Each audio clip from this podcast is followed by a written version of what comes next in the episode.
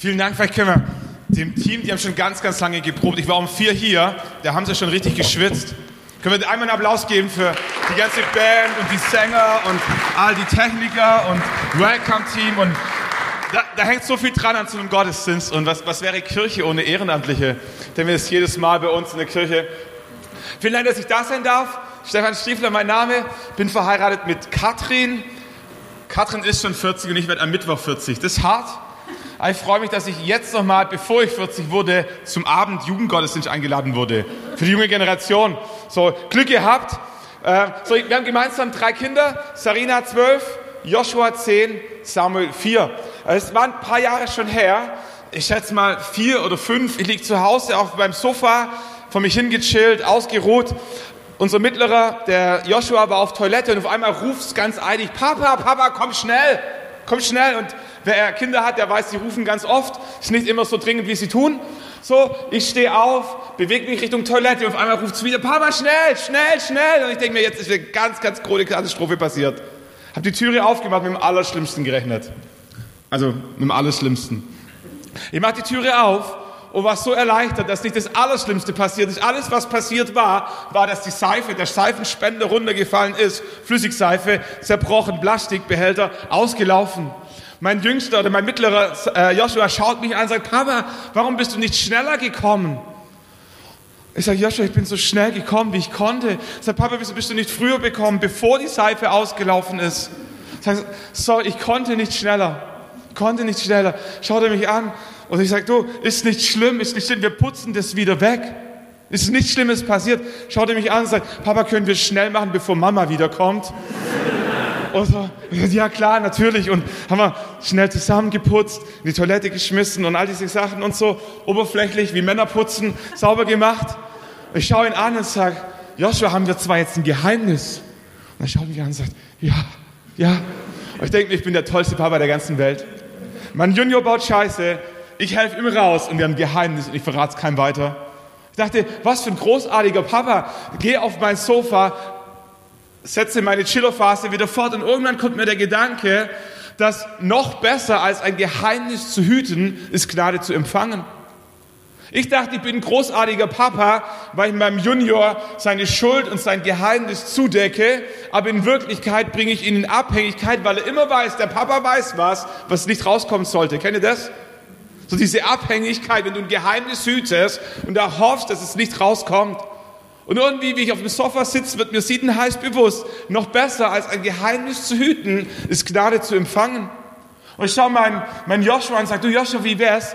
Die Mama ist heimgekommen, sollen wir der Mama unser Geheimnis sagen? Und er sagt, vielleicht. Und ich sage, Joshua, ich gehe jetzt kurz auf Toilette und wenn ich wiederkomme, sagen wir es der Mama, okay? Und er sagt, okay. Ich gehe auf Toilette, ich komme zurück, schaue ihn an und sage, Joshua, sollen wir jetzt der Mama unser Geheimnis sagen? Er sagt, habe ich schon. Schau ihn an und sage, Joshua, soll ich die Mama fragen? Sagt er, sag ich, komm Joshua, wir sagen es der Mama. Haben wir uns hingehockt, haben erzählt, was passiert ist. Schaut meine Frau unseren Mittleren an und sagt, Joshua, ist nicht schlimm, ich wollte mir eh einen neuen kaufen. Er hätte das Gesicht des Jungen sehen müssen in dem Moment, wo aus Geheimnis Gnade wurde. Weißt du, wer das kennt aus eurem eigenen Leben? Wenn du Geheimnis in Gnade eintauschen kannst, da, da fällt eine Last ab, da fällt eine Last ab. Weißt du, was du in deinem Keller an Leichen alles so rumtransportierst, was da rumfährt, was keiner wissen sollte? Was ich festgestellt habe, ist Sünde, wenn wir es mal ganz fromm ausdrücken, Sünde ist wie ein Damoklesschwert. Wisst ihr, was ein Damoklesschwert ist? Etwas, das so über einem schwebt, ist sprichwörtlich geworden. Die Legende geht so, dass ähm, Damokles, der Diener von Dionysius war äh, und immer die Reichtümer, Dionysius war König und Damokles als Diener hat immer seinen König bewundert und dachte, wenn ich doch nur so reich wäre, wenn es mir so gehen würde wie er, wenn ich seine Rolle hätte, was ging's mir gut? So all die wedelnden Frauen, Trauben, Wein, Fleisch, alles Festgelage und so. Und er dachte, wenn ich einmal der König sein dürfte, was wäre das schön für mich? Und Dionysius schaut ihn an und sagt, Damokles, wie wär's, wir tauschen mal die Rollen. Und tatsächlich, sie tauschen die Rollen. Damokles darf Platz nehmen an dem Platz von Dionysius vorne an der Tafel. Die Frauen haben gewedelt. Äh, es gab Trauben, es gab Wein, es gab Musik, es gab Fleisch zum Essen und so. Das Einzige, was Damokles das Leben schwer gemacht hat, war ein Schwert, das Dionysius aus, aufhängen ließ über seinem Platz. aufgehängt an einem Rosshaar, also der Schweif vom Pferd. Und Damokles lag unten an seinem Platz und versuchte, das süße Leben, das süße Leben zu genießen, den Wein, die Trauben, die Frauen, die Musik, das Fleisch, aber er konnte es nicht. Warum? Weil er permanent Angst hatte, dass das Ross reißt und das Schwert ihn aufspießen würde. Er hat festgestellt, Sünde in unserem Leben ist wie ein Damoklesschwert. Wir wissen, es existiert. Wir wissen, der Faden reißt irgendwann, aber wir wissen nicht wann. Und wir gehen durch unser Leben mit dem Geheimnis. Und wir versuchen, das Schöne, das Süße des Lebens zu genießen. Die Frauen, den Wein, die Trauben, die Musik, was immer, wie immer dein Leben eben aussieht. Und wir versuchen, das Leben zu genießen. Aber es gelingt uns nicht. Warum? Weil Sünde wie ein Damoklesschwert über uns hängt und wir Angst davor haben, dass der Moment kommt, wo unser Geheimnis offenbar wird und wir bloß dastehen. Und irgendwann kommt Damokles zu Dionysius und sagt, können wir die Rollen wieder tauschen? Ich halte es nicht mehr aus. Weißt du, ob du das kennst? Diese Schuld in deinem Leben, die lauter predigt, ähm, als du es aushalten kannst. Ich liebe diese Geschichte von Jesus und der Ehebrecherin, gleich im Johannesevangelium ähm, erklärt oder erzählt. Johannesevangelium Kapitel 8. Diese Frau hatte auch ein Damoklesschwert in ihrem Leben hängen. Sie war eine Ehebrecherin. Sie hat die Ehe gebrochen, jemand anderes hat mit ihr die Ehe gebrochen, sie haben gemeinsam die Ehe gebrochen und sie wusste als Jüdin, wenn das rauskommt, bin ich tot. Und es kam raus. Die Pharisäer, die Schriftgelehrten hatten sie ertappt auf frischer Tat. Und es heißt, sie schleiften sie zu Jesus. Meister, sagten sie, diese Frau ist beim Ehebruch auf frischer Tat ertappt worden. Ich habe immer gefragt, wie das geht. Und wir haben sie gespitzelt, reingeschaut. Und dann sagen sie, im Gesetz aber hat Mose uns vorgeschrieben, solche Frauen zu steinigen. Was sagst du dazu? Kennt ihr das? Diese religiösen Geister? Diese religiösen Menschen, die, die alles wissen, was die anderen Menschen falsch gemacht haben, und deren Clown ist sie geraten. Der Ehebruch wurde, ähm, sie wurde ertappt beim Ehebruch. Und was, was typisch ist für religiöse Menschen, für religiöse Geister, wenn andere Menschen Fehler machen, werden sie dorthin geschleift, auf den Marktplatz, werden sie bloßgestellt, in die Mitte gestellt, alle zeigen mit dem Finger auf sie. Was ich festgestellt habe, ist, wenn Menschen anderen Menschen helfen wollen, die einen Fehler machen, zeigen sie nicht mit dem Finger auf sie, sondern legen den Arm um die Schulter. Anstatt sie in die Mitte zu stellen, wo jeder sie sehen kann, nehmen sie sie auf die Seite und sagen, komm, können wir mal reden? Diese religiösen Menschen haben sie in die Mitte gestellt, bloßgestellt, auf den Marktplatz, haben mit dem Finger auf sie gezeigt, haben zu Jesus gesagt, was sollen wir tun? Das Gesetz sagt, und Gesetz ist immer einfach, habe ich auch festgestellt. Schwarz-Weiß-Denken ist immer einfach wo wir Menschen klare Verhältnisse lieben, liebt aber Jesus Menschen. Das ist ein Unterschied. Wir Menschen lieben oft klare Verhältnisse und das Gesetz, das Gesetz ist einfach, das Gesetz sagt verboten, das Gesetz sagt klarer Fall, das Gesetz sagt schuldig, das Gesetz sagt Steinigung. Das Gesetz hat eine klare Sprache, schwarz-weiß, da gibt es nicht viel dazwischen. Was immer in deinem Leben schiefgegangen ist, wenn du das Gesetz anschaust, gibt's gibt's gibt's Klarheit. Aber Klarheit ist nicht immer fair, Klarheit ist nicht immer gerecht, Klarheit schaut nicht hinter die Kulissen. Es hat die Gesetzeslehrer, die Pharisäer, die Schriftgelehrten nicht interessiert, warum sie Ehebruch gegangen hat. Was passiert ist, was der Background war, was die Sehnsucht in ihrem Herzen war, ob sie genötigt wurde, keine Ahnung. Religiöse Menschen fragen nicht nach den Hintergründen. Religiöse Menschen wollen einfach urteilen. Schwarz-Weiß, klare Verhältnisse. Aber Jesus war so anders wie die religiösen Fanatiker der damaligen Zeit. Jesus liebte Menschen. Und das ist, was ich so an dieser Geschichte mag. Jesus liebt Menschen und er schaut diese Frau an und er sagt, wer von euch ohne Sünde ist, werfe den ersten Stein. Ich würde mir wünschen, dass wir als Kirche diesen Satz wieder neu verstehen. Also kennen tun wir ihn, glaube ich schon. Da muss man nicht mehr in die Kirche gehen, um diesen Satz zu kennen. Aber ich würde mir wünschen, dass wir es wieder neu lernen, ihn durchzubuchstabieren. Und ich stelle fest, ist extrem schwer. Ist extrem schwer. Braucht viel Kraft, viel Kraft, Menschen mehr zu lieben als klare Verhältnisse.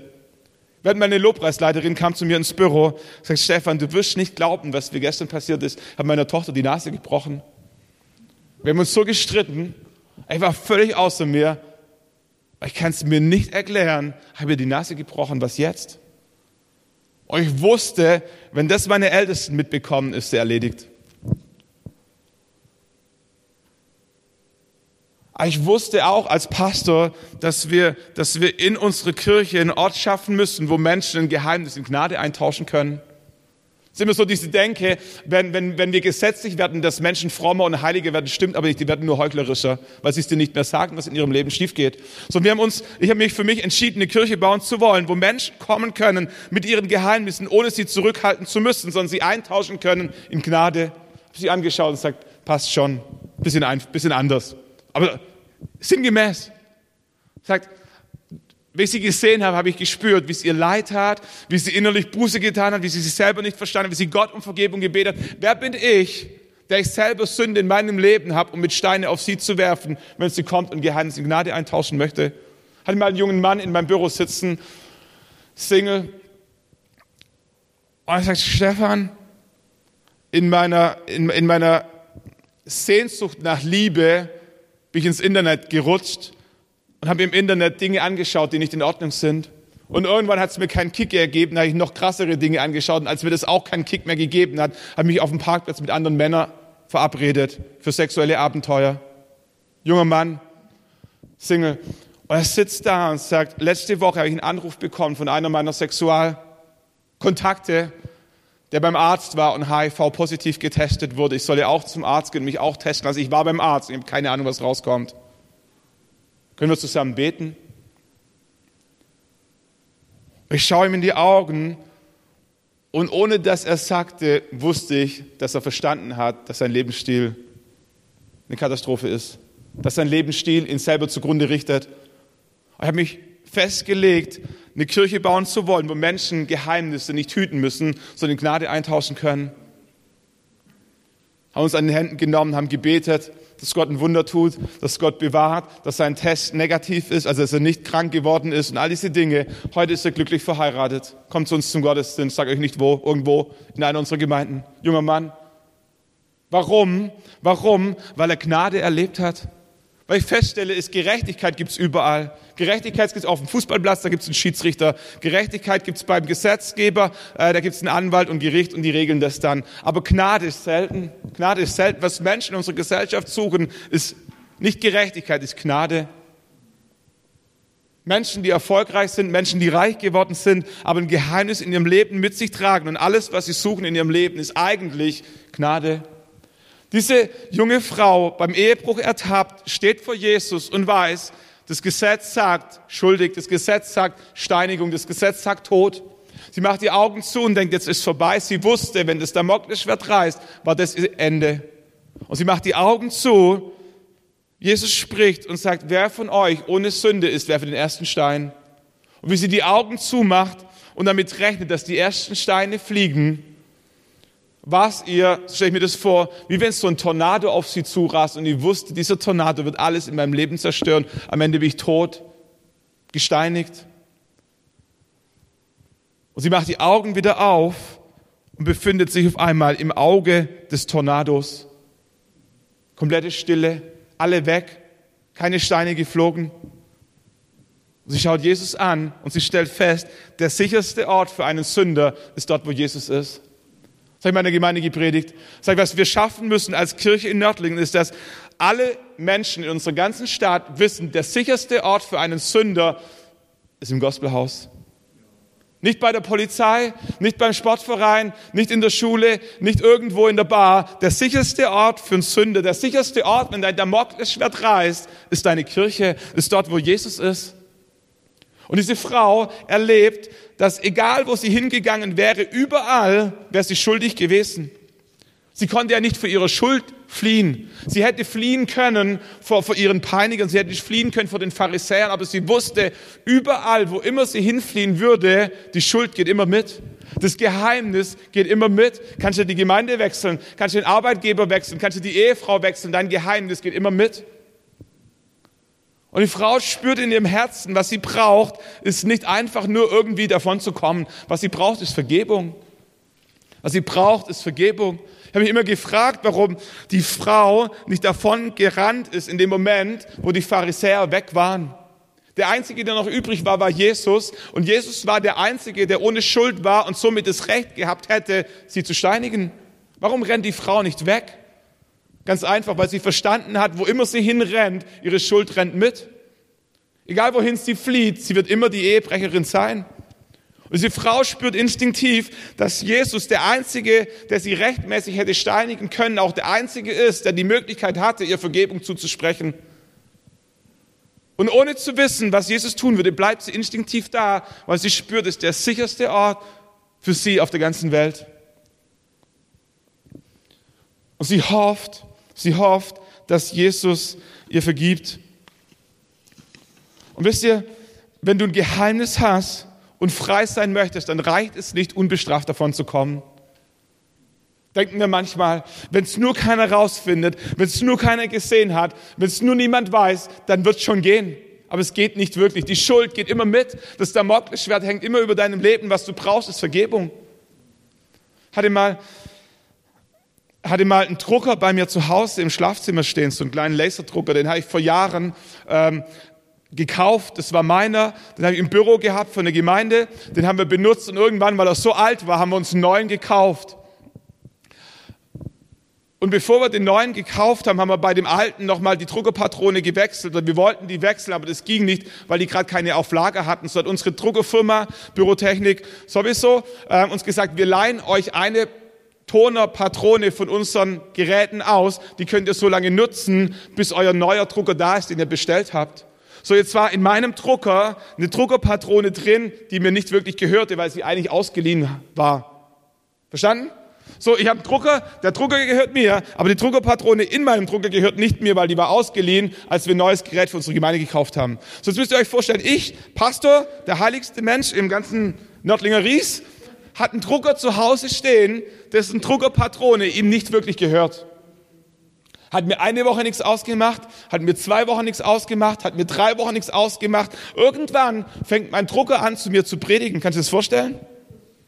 Ich, gehe zu, ich stehe zu Hause im Schlafzimmer, ich ziehe mich aus, ziehe mich um, sehe meinen Drucker und der Drucker fängt an, zu mir zu predigen.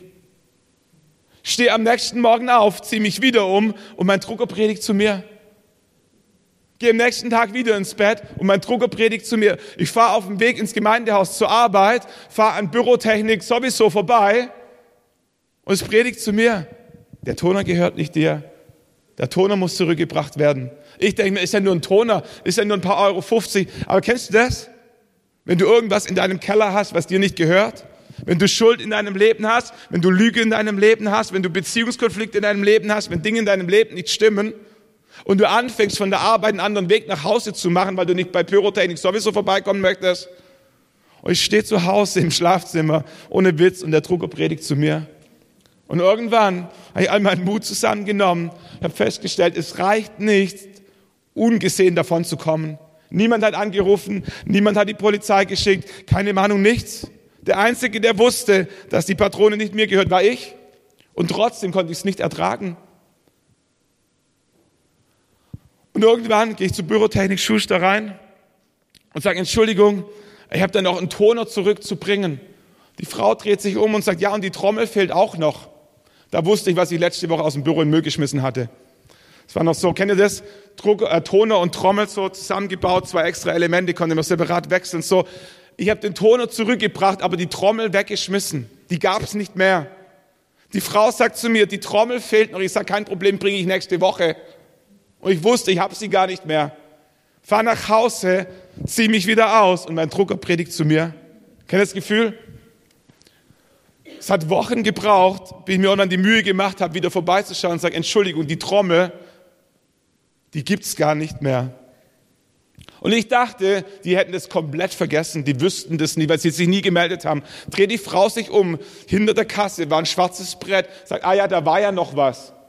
Großer Brief, Gospelhaus Nördlingen, Pastor Stefan Striefler. Ich denke mir, oh nein, die wussten das jeden einzelnen Tag.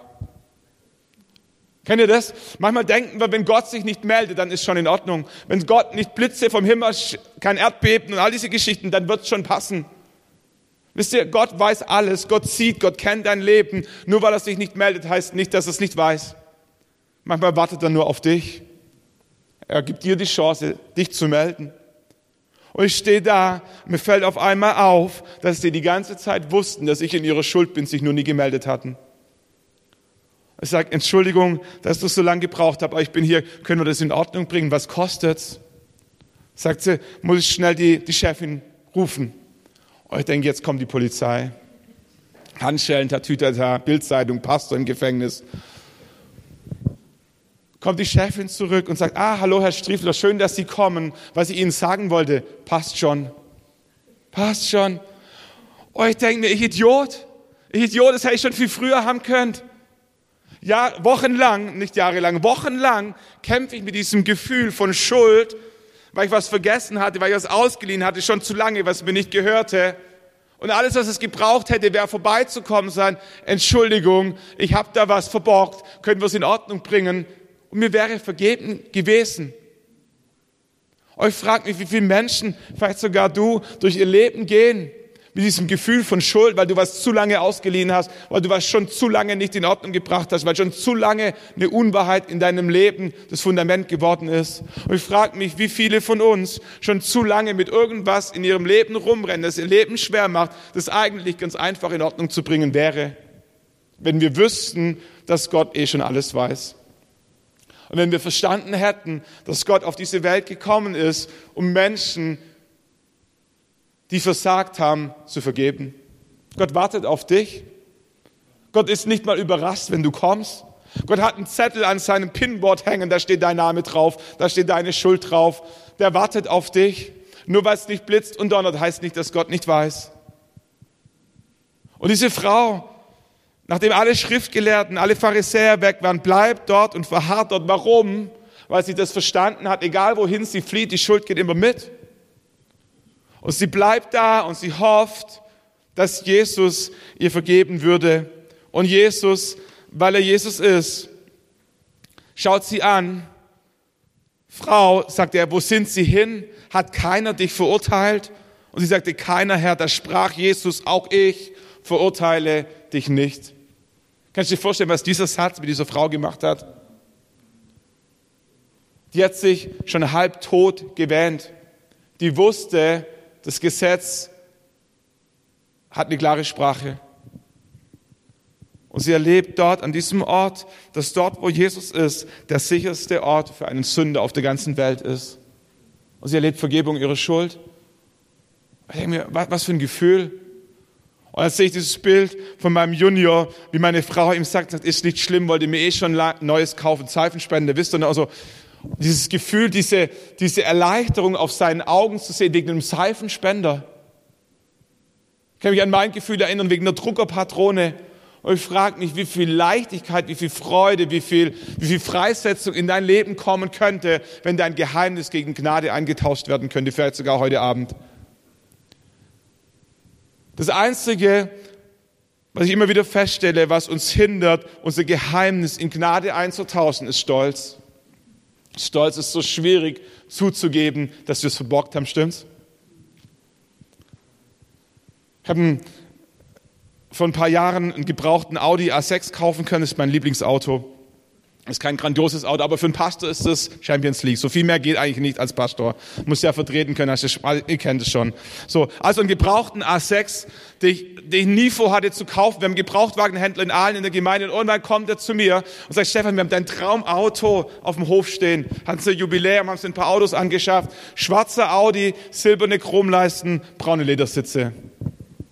Come on. Ich kaufe mein Traumauto, fahre ein paar Kilometer, ein paar tausend Kilometer und irgendwann kennt ihr diese Lämpchen, die da leuchten? So Blinker darf ja leuchten und so. Dann gibt's diese Wannleuchten. Bei mir hat dieses Lämpchen geleuchtet. Das war so eine, so, eine Gießkanne mit einem Wassertropfen vorne dran. Kennt ihr das? So Wannleuchte so. Ähm, ich fahre, Wannleuchte, Gießkanne mit Wassertröpfchen leuchtet auf. Denke mir, das ist einfach, das löse ich selber. Fahr zur nächsten Tankstelle. Da stehen ja immer diese Gießkannen. Kennt ihr? So, mach die Motorhaube auf, äh, dreh den Deckel auf mit dem Gießkännchen dran äh, und so, hab die Gießkanne in der Hand und denk mir, okay, auffüllen, wie viel? Wie viel? Äh, jetzt bin ich jemand, der, also wenn schon richtig und so, ich denke mir, ach komm, mach ganz voll, dann musst du nicht gleich wiederkommen. So, nimm, nimm die Gießkanne und füll, ohne Witz, füll rein, randvoll, randvoll, geschüttelt, gerüttelt, überfließen biblisches Maß, zugeschraubt, Motorhaube zugemacht, fahr nach Hause und sag, Schatz, weißt du, was mir heute passiert ist? Beim Auto hat die Wannleuchte geleuchtet. Ich habe es alleine repariert. Du kannst so stolz auf mich sein. Meine Frau war auch stolz auf mich, hätte sie mir nie zugetraut. So, ein paar Wochen später ein paar Tage später, sorry, ein paar Tage später fahre ich auf der Autobahn nach Stuttgart zur Vorstandssitzung, leuchtet doch ohne Witz dieselbe Warnleuchte noch wie, schon wieder auf. Ich mir, das gibt's doch nicht, habe ich doch gerade erst repariert. 140, 160 auf der Autobahn. Ich denke mir, was kann das sein? Und kämpfe mit mir und denke mir, ich, kann jetzt nicht schon wieder anhalten. Ich komme ja zu spät zur Vorstandssitzung. Und irgendwas in mir drin, ich glaube, es war der Heilige Geist, sagt zu mir, es wäre gut, rechts ranzufahren auf den nächsten Rasthof und nochmal nachzuschauen. Ich, gehorsam, ähm, Heiliger Geist und so weiter, fahr rechts raus an die nächste Raststätte, park hin und denk mir, wenn das letzte Mal nicht die richtige Lösung war, brauchst du vielleicht was anderes. Guter Gedanke, oder? So, ich denke mir, was könnte es wohl noch gewesen sein? Nimm meine, äh, mein, mein, mein Serviceheft zur Hand, die Gebrauchsanleitung, schlag auf und so, Wannleuchte, Gießkanne, Wassertropfen dran und feststellst, es ist nicht Wasser, Öl. Öl hätte gebraucht. Hat's immer noch nicht geklingelt. Ich laufe in die, in die Tankstelle rein und suche nach dem richtigen Öl. Wenn du nur Salatöl kennst, ist das relativ schwierig. So, ich stehe vor diesem riesigen Regal mit verschiedensten Ölsorten dran, habe keine Ahnung, welches in meinen Motor rein musste. Aber so viel wusste ich, kenne ich ein bisschen aus mit Autos. Äh, jeder Motor braucht das richtige Öl. So, ich denke mir, bevor ich das falsche Öl reinschütte, ruf nochmal bei der Autowerkstatt an, deines Vertrauens. Ruf da an und sag, hallo, stehe auf der Raststätte vor der Öl, vom Ölregal und so. Äh, welches Öl muss denn da rein? Ich habe einen schwarzen Audi mit silbernen Chromleisten und braunen Ledersitzen. So, die sagen mir, welches Öl da rein muss. Ich kaufe das Öl, lauf nach draußen, mach die Motorhaube auf, schraub den Deckel auf und will anfangen rein zu gießen und habe ein Déjà-vu-Erlebnis. Ich stehe da und denke mir, das Loch kenne ich doch. Das ist doch dasselbe Loch, wo ich vor zwei Tagen mit der Gießkanne Wasser bis zum Anschlag reingefüllt habe. Ratter, ratter, ratter, ratter, ratter. Es hat ein bisschen gebraucht, aber ich habe verstanden, dass ich kurz davor war, mein Audi zu töten. Der, wenn er nicht schon tot war, so habe ich verstanden. Und ich wusste, jeder weitere Kilometer mit Wasser im Motor kann Totalschaden bedeuten. Und trotzdem, obwohl ich wusste, dass ich kurz davor bin, mein Auto komplett zu schrotten, kämpfe ich mit dem Gedanken, ob ich einfach den Deckel wieder draufschreibe, die Motorhaube zu und einfach weiterfahre. Kennt ihr das? Du weißt, noch ein Streit in meiner Ehe und das kann der letzte gewesen sein. Du weißt, noch einmal besoffen nach Hause fahren, das kann das letzte Mal gewesen sein. Du weißt, noch einmal in deiner Arbeit zu spät kommen, betrügen, keine Ahnung, kann das letzte Mal gewesen sein. Und wir überlegen trotzdem, ob wir einfach weitermachen, wie wenn nie was gewesen wäre. Stimmt's? Warum? Scham, Scham. Ich denke mir, wie erkläre ich es meinen Brüdern im Vorstand? Wie, wie erklärst du, wenn du drei Stunden, vier Stunden, fünf Stunden zu, zu spät zur Vorstandssitzung kommst, weil jemand Wasser in deinen Motorblock reingeschüttet hatte? Wie erklärst du das? So, ich kämpfe mit mir auf diesem Rasthof und Gott sei Dank, Gott sei Dank hat Demut gesiegt. Ich rufe beim ADAC an oder diese, diese Jungs da und was anderes, nicht ADAC, aber ich rufe da an und sage, Entschuldigung, irgendjemand hat Wasser in meinen Motorblock reingeschüttet. Können Sie mich abschleppen? Der kommt vorbei, schickt seinen Kollegen. Ich steig ein und sagt, junger Mann, was ist passiert? Ich, habe keine Ahnung, irgendjemand hat Wasser in mein Motoröl rein. Und er schaut mich an und sagt, Herr Schiffer, das ist nicht schlimm, das passiert Frauen öfter. Das war ein Witz. Das war ein Witz. Nichts gegen Frauen. Alles andere komplett wahr. 100 Prozent, eins zu eins. So. Ich komme dann an bei der Werkstatt und sage, Herr Schiffer, was ist Ihnen passiert? Ich sage, jemand hat Wasser in meinen Motorblock reingeschüttet. Können Sie mir helfen? Ich rufe zu Hause bei meiner Frau an, weil ich die Versicherungsnummer brauche. Sag, Schatz, kannst du mir die Versicherungsnummer geben? Warum? Ich musste abgeschleppt werden, weil jemand Wasser in meinen Motorblock rein. Ich komme zur Vorstandssitzung an, die fragen, Stefan, was ist los? Ich sage, Entschuldigung, dass ich vier Stunden zu spät bin. Die mussten äh, mein Öl austauchen, weil jemand Wasser in meinen Motorblock reingeschüttet hat. Wisst ihr, warum ich die Geschichte heute erzähle? Das war vor 150.000 Kilometern. Mein Audi mit den silbernen Chromleisten, den braunen Ledersitzen hat 330.000 Kilometer und fährt wie ein Uhrwerk. Wie ein Uhrwerk. Warum? Warum? Weil ich es irgendwie geschafft habe, in aller Unvollkommenheit meine Scham und meinen Stolz zu überwinden und um Hilfe zu bitten. Und die Botschaft an dich heute Morgen, glaube ich von Gott, ist heute Abend. Alles in deinem Leben kann gerettet werden. Das Einzige, was sterben muss, ist dein Stolz. Denk mal drüber nach. Mein Audi konnte gerettet werden. Das Einzige, was sterben musste, war mein Stolz. Ich glaube tatsächlich, ohne Witz, deine Ehe kann gerettet werden. Das Einzige, was sterben muss, ist dein Stolz. Deine Berufung kann gerettet werden. Das Einzige, was sterben muss, ist dein Stolz. Die Bestimmung dieser Gemeinde kann gerettet werden. Das Einzige, was sterben muss, ist unser Stolz. Deine Finanzen können geregelt werden. Das Einzige, was sterben muss, ist dein Stolz. Immer und immer und immer wieder dasselbe Schema. Die Band darf nochmal nach vorne kommen. Wir stehen nochmal zusammen auf und ich möchte dich, möchte dich einladen an deinem Platz die, zu überlegen, ob du mit deinem Geheimnis nach Hause gehen möchtest oder ob es nicht besser wäre, deinen Stolz zu überwinden, dein Geheimnis in Gnade einzutauschen. Gott ist hier. Können wir zusammen aufstehen, gerne.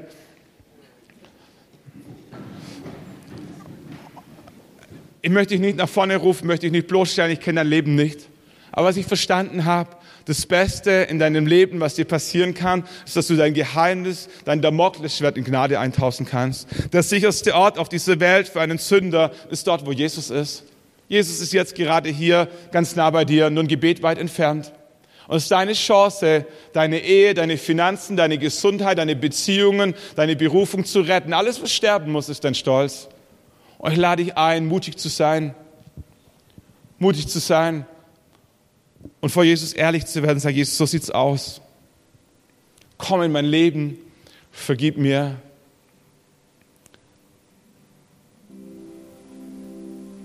Egal wie du es formulierst, in frommen Worten, in unfrommen Worten, kurz oder lang, Schwäbisch oder Hochdeutsch, Gott hört. Die Bibel sagt, wenn wir unsere Sünden bekennen, ist Gott treu und gerecht. Gott hat noch nie einen Sünder abgestoßen, abgelehnt, der willig kam und um Vergebung bat. Der einzige Grund, warum Jesus auf diese Welt kam, war, um Sünder zu suchen, die verloren sind.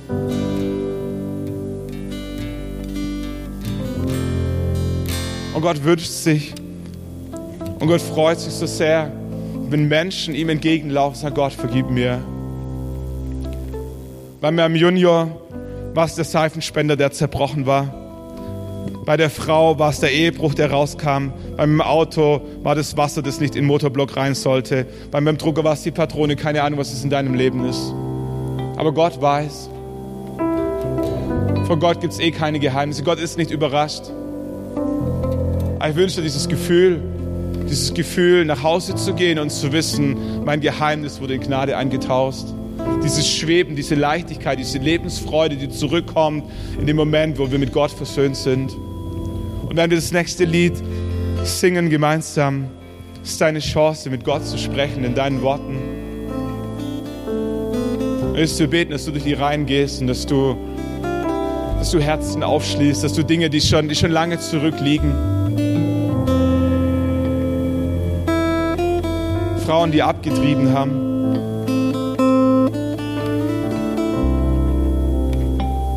Männer, die unehrlich Geld verdient haben. Dinge, die wir zu Hause haben, zu Hause haben, die nicht uns gehören. Die Steuererklärung, die nicht der Wahrheit entspricht. Was immer wie ein Damoklesschwert über deinem Leben hängt. Jesus ist gekommen, das Schwert abzuhängen und die Gnade zu schenken.